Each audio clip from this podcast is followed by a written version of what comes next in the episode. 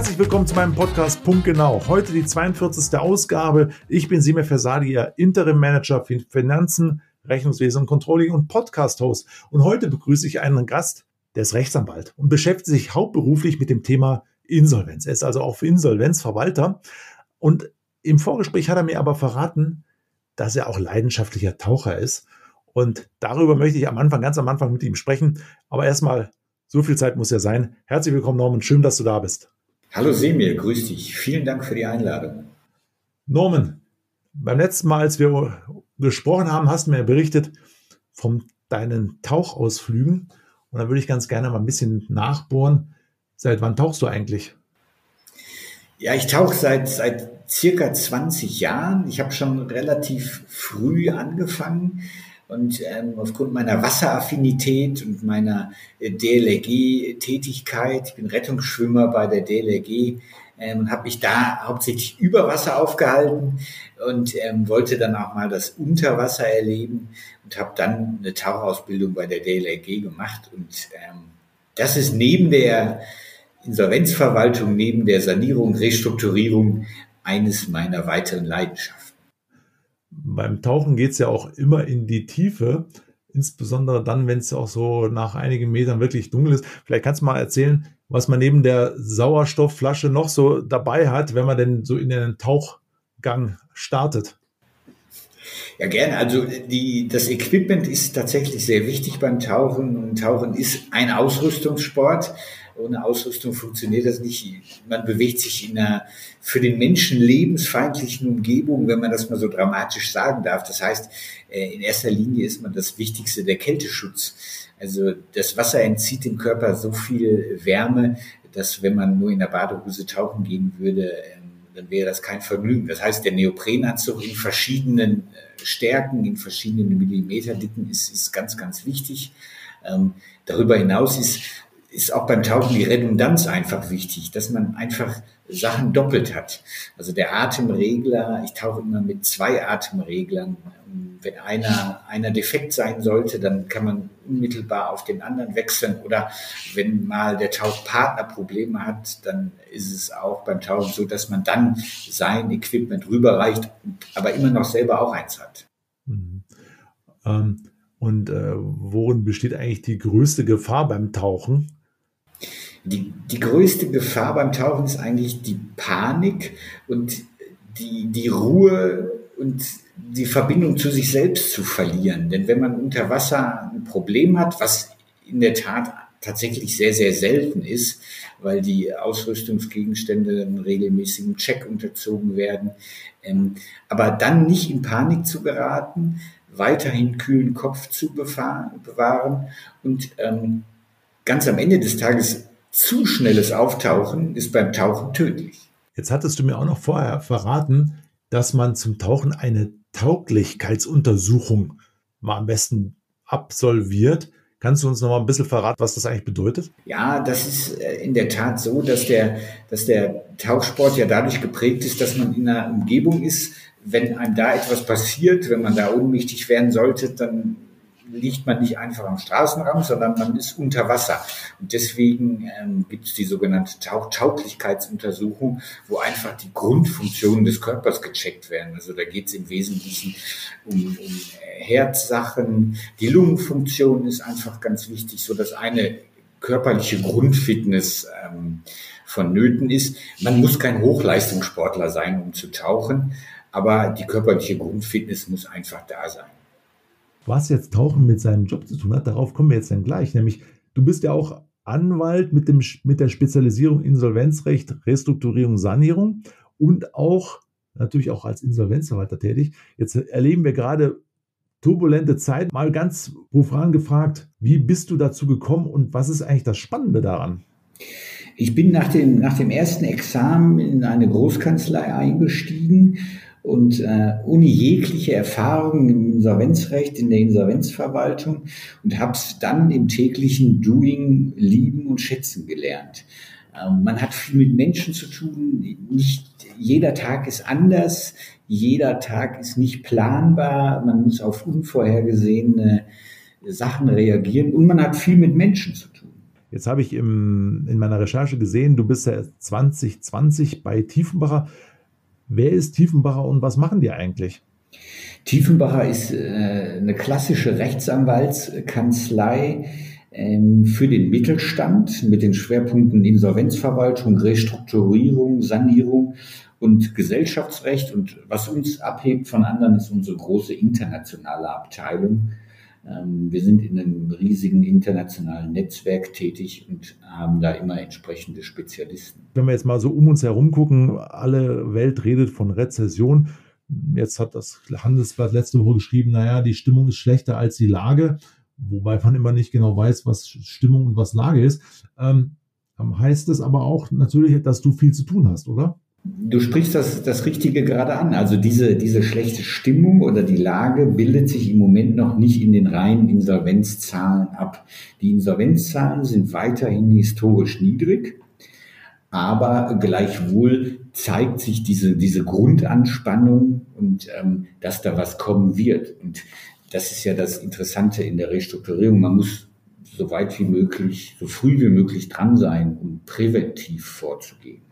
Jetzt bin ich ja im Interim-Management äh, tätig und ich befasse mich mit den Zahlenwerken, also Rechnungswesen, Controlling und viele Veränderungen stehen da auch an und das Interim-Management steht auch für Veränderung. Wie siehst du eigentlich aktuell die Veränderungsbereitschaft der Mittelständler und die Anpassungsfähigkeit der Unternehmer? Was ist da dein Eindruck? Also ich sehe immer noch diese pandemiebedingte Zurückhaltung und äh, manchmal habe ich so den Eindruck, es ist, äh, die Unternehmen sind wie sediert und warten eigentlich nur darauf, dass mit Hilfen unterstützt wird. Aber diese, dieser Transformationsprozess ist in meinen Augen noch nicht so weit fortgeschritten. Und ich sehe Interimsmanager da ganz sicher ganz wichtig, weil das ähm, in dieser jetzigen Planungsunsicherheitsphase einfach ein ganz wichtiger Baustein ist, weil der Interimsmanager kann den Unternehmer dort zielgerichtet unterstützen und entlasten, wo er sich auf seine Kernkompetenz zu konzentrieren hat. Das bedeutet, der Interimsmanager kommt rein, der Interimsmanager über, übernimmt und entlastet den Unternehmer und der kann sich viel besser um Kunden, um Strategien, um Transformationen kümmern. Ich bin ähm, großer Freund von Interimsmanagern und auch von diesen diversi, diversen Teams. Ähm, ich selbst, wenn ich Insolvenzverwalter bin, in größeren Verfahren arbeite ich immer mit Interimsmanagern zusammen. Jetzt sagtest du mir vorhin ja auch, ähm, dass man frühzeitig auch restrukturieren muss und viele verbinden ja Restrukturieren mit oh, Sanierung, Personalabbau, ähm, Wegschneiden oder Wegverkaufen von Unternehmensteilen. Wenn man es jetzt mal positiv spricht, und du hast ja gerade gesagt, dass also mit über das Interim-Management viele Entlastungen auch seitens der Geschäftsführung oder Führungskräfte passieren kann. Wann würdest du im Unternehmensleben empfehlen, sich mit dem Thema ja Anpassung an die neue Welt, weil frühzeitig reagieren? Wann ist frühzeitig aus deiner Sicht? Frühzeitig ist so früh wie möglich. Ähm, das, das Problem an der ganzen Sache ist, dass sich eine, eine Krise in verschiedenen Stadien entwickelt. Es ist, es ist in der, in der Retrospektive betrachtet, was ich als Insolvenzverwalter ja immer mache, kann man immer sehen, dass sich alle Unternehmenskrisen bis hin zu einer Insolvenz eigentlich immer gleich entwickeln. Es beginnt mit einer, mit einer Stakeholder-Krise da merkt man eigentlich noch nicht so richtig was.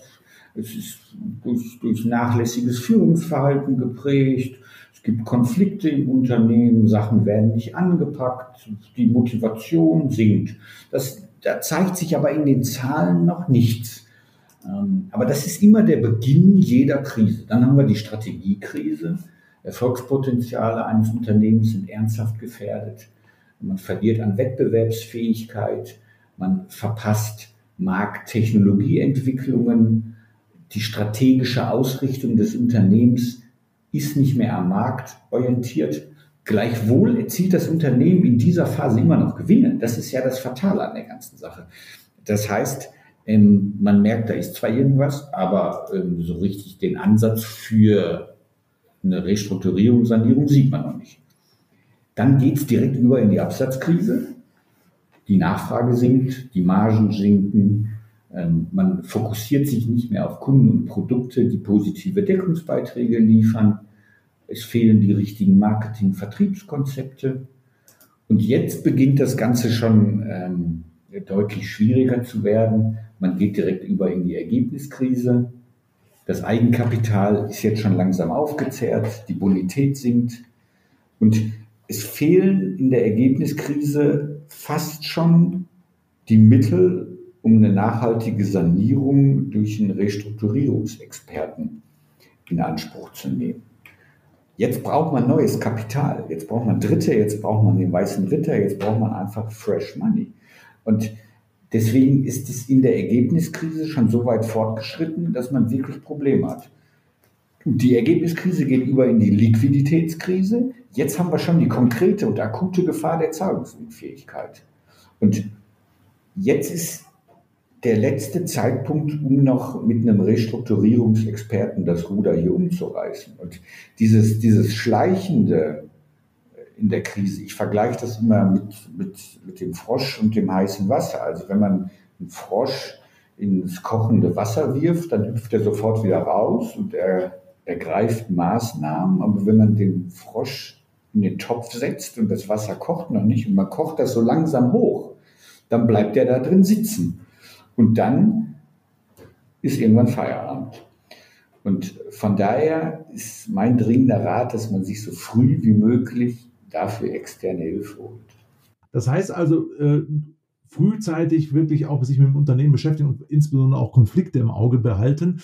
Neben den Kennziffern, gibt es denn so eine Kennziffer, die man äh, so aus deiner Sicht so immer im Auge haben sollte? Viele haben ja so riesige Dashboards mit allen möglichen Kennziffern, aber gibt es vielleicht eine, wo du sagst, die hat sich herausgearbeitet, die sollte ich im Blick haben. Ja, Kennziffern als solche spiegeln das, das ähm, nicht ganz wider, aber es gibt so, so zwei, drei Faktoren, wo man mal drauf schauen sollte. Einfach so die Gesamtkapitalrentabilität, die Eigenkapitalquote oder die Zinsdeckungsquote. Und wenn man die so wechselseitig ins Verhältnis setzt, dann kann man eigentlich da schon absehen, in welche Richtung das Ganze geht wenn es denn dann zur Insolvenz kommt, äh, was ist dann zu tun? Also wir haben ja über das Tauchen gesprochen. Welche Sauerstoffflasche hilft in so einem Moment? Gibt es vielleicht auch unterschiedliche Größenordnungen bei Sauerstoffflaschen? Äh, vielleicht kannst du mal uns ein bisschen Licht ins Dunkel bringen als erfahrener Tauchexperte, welche Maßnahmen dazu einzuleiten sind. Das ist ein interessanter Vergleich zum, äh, zur Pressluftflasche im Tauchen, ähm, die ja tatsächlich da unten das Einzige ist, äh, was dich rettet. Ähm, ja, neben der Sache, dass man früh, früh genug dran sein muss, ähm, sollte man sich aber auch mit diesem bösen I-Wort, nämlich der Insolvenz, tatsächlich auch auseinandersetzen und die Insolvenz auch als Chance sehen. Das deutsche Insolvenzrecht ist eins der besten Insolvenzrechte und für uns Insolvenzrechtsexperten ist es so, dass wir tatsächlich einen ganz, ganz großen Koffer haben mit verschiedenen Tools und mit verschiedenen Möglichkeiten, auch in der Insolvenz ähm, dort eine entsprechende Sanierung herbeizuführen. Insolvenz bedeutet nicht das Ende. Insolvenz bedeutet in meinen Augen sogar ein Neuanfang. Und ähm, das deutsche Insolvenzrecht bietet, angefangen bei der klassischen Regelinsolvenz, über die Eigenverwaltung im ESUG bis zum Staruk jeweils passgenaue Instrumente, um diese konkrete Unternehmenskrise zu bearbeiten. Man muss sich dafür nur einen entsprechenden Fachmann holen, weil das wirklich so diffizil ist und so speziell ist, das kann man nicht nebenbei abdecken. Und der Unternehmer hat ja ein Unternehmen zu führen. Und da kann ich nicht nebenbei noch Insolvenzrecht machen, was ich den ganzen Tag mache. Dafür bin ich ja auch kein Unternehmer im klassischen Sinne. Und ähm, ich sage immer, du lieber Unternehmer, du kannst dein Unternehmen viel besser führen als ich, aber dafür kann ich besser das Insolvenzrecht und ich kann dir den Freiraum schaffen, dass du wieder nur Unternehmer sein kannst und dich eben nicht mit diesem Insolvenzgespenst beschäftigen musst und ich zeige dir die Chancen auf. Jetzt haben wir natürlich auch über das Tauchen schon gesprochen, aber da gibt es natürlich auch so Narrative wie Abtauchen und Untertauchen und du tauchst natürlich dann auch in die Tiefen der Meere ein.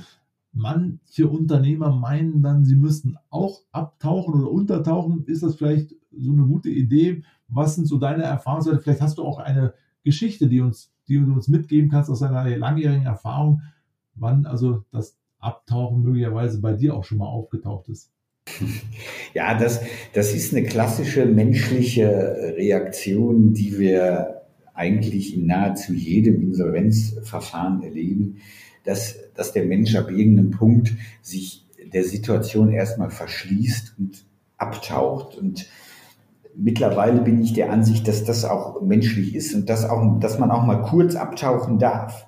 Aber es hilft langfristig, mittelfristig in der Situation nicht. Man muss sich der Situation als Unternehmer stellen und man muss auch ganz klar sehen, dass es jetzt eine andere Lage ist, dass es nicht mehr wie früher ist, wo man im Sonnenschein operiert hat, sondern dass man jetzt in einer handfesten Krisensituation ist. Und in einer handfesten Krisensituation, da sollte man ganz, ganz schnell im Gegensatz zum Tauchen, was wir ja eingangs erwähnt hatten, wo man eben nicht schnell auftauchen darf, sollte man als Unternehmer in der Krisensituation ganz, ganz schnell auftauchen, kühlen Kopf bewahren und ähm, die entsprechenden Maßnahmen einleiten und sich für diese Krise professionelle Beratung holen. Ja, und da sind wir auch schon bei, bei, bei, meiner letzten Frage. Wenn bei aller Hysterie ne, und zum Thema Rezession, du sagtest es bereits, ähm, rechtzeitig äh, Rat holen, aber wann ist rechtzeitig? Vielleicht kannst du uns nochmal so drei Tipps mitgeben, welche Kraft du aus dem Tauchen unseren Unternehmen mitgeben kannst. Was sind so deine Empfehlungen für die nächsten, ja, möglicherweise zwölf Monate, die uns da bevorstehen? Also da, da kommen wir ja auch wieder zu dem eingangs erwähnten, Panik ist die größte Gefahr und auch hier sollte man tatsächlich die Ruhe bewahren als Unternehmer. Man sollte sich seiner Stärken bewusst sein. Man hat in der Vergangenheit ein Unternehmen gut geführt und ähm, man sollte tatsächlich, und dass, dass immer wieder sich für dieses Krisenthema professionelle Beratung holen. Das ist keine Schande, wenn man sich mit Insolvenz, mit Krise, mit Restrukturierung nicht auskennt. Aber dafür gibt es die entsprechenden Experten, die den ganzen Tag nichts anderes machen. Ich sage auch zu Hause immer, Krise kann ich. Ich kann vielleicht nichts anderes, aber Krise kann ich. Und ähm, von daher habe ich aus dem Tauchen übertragen in meine berufliche Tätigkeit einfach Ruhe bewahren, kühlen Kopf bewahren, auch wenn man dann mal in dem Element Wasser ist, in dem man sich normalerweise nicht bewegt als Mensch, wo man einfach nur mit seinen zwei Füßen an Land spazieren geht. Wenn der Unternehmer jetzt in der Krise ist, dann mag das eine andere Umgebung sein, aber dafür gibt es Experten und mit diesen Experten zusammen kann man auch den angeschlagenen Tanker wieder flott kriegen. Hat uns sehr gefreut, dass du heute da warst und vor allen Dingen mit so vielen Tipps und wenn auch im Hintergrund gerade die Polizei mit Blaulicht vorbeifuhr an deinem Büro, passt es gut zum heutigen Thema. Im Notfall sich rechtzeitig mit Blaulicht schnellstmöglich Hilfe holen. Vielen Dank, Norman, dass du da warst. Schön, dass wir beide miteinander so ausführlich über dieses doch herausfordernde Thema sprechen konnten. Sebi, es hat mich sehr gefreut, hier in meinem Büro zu sitzen und übers Tauchen reden zu dürfen. Schön, dass du da warst. Danke. Tschüss. Danke für die Einladung. Tschüss.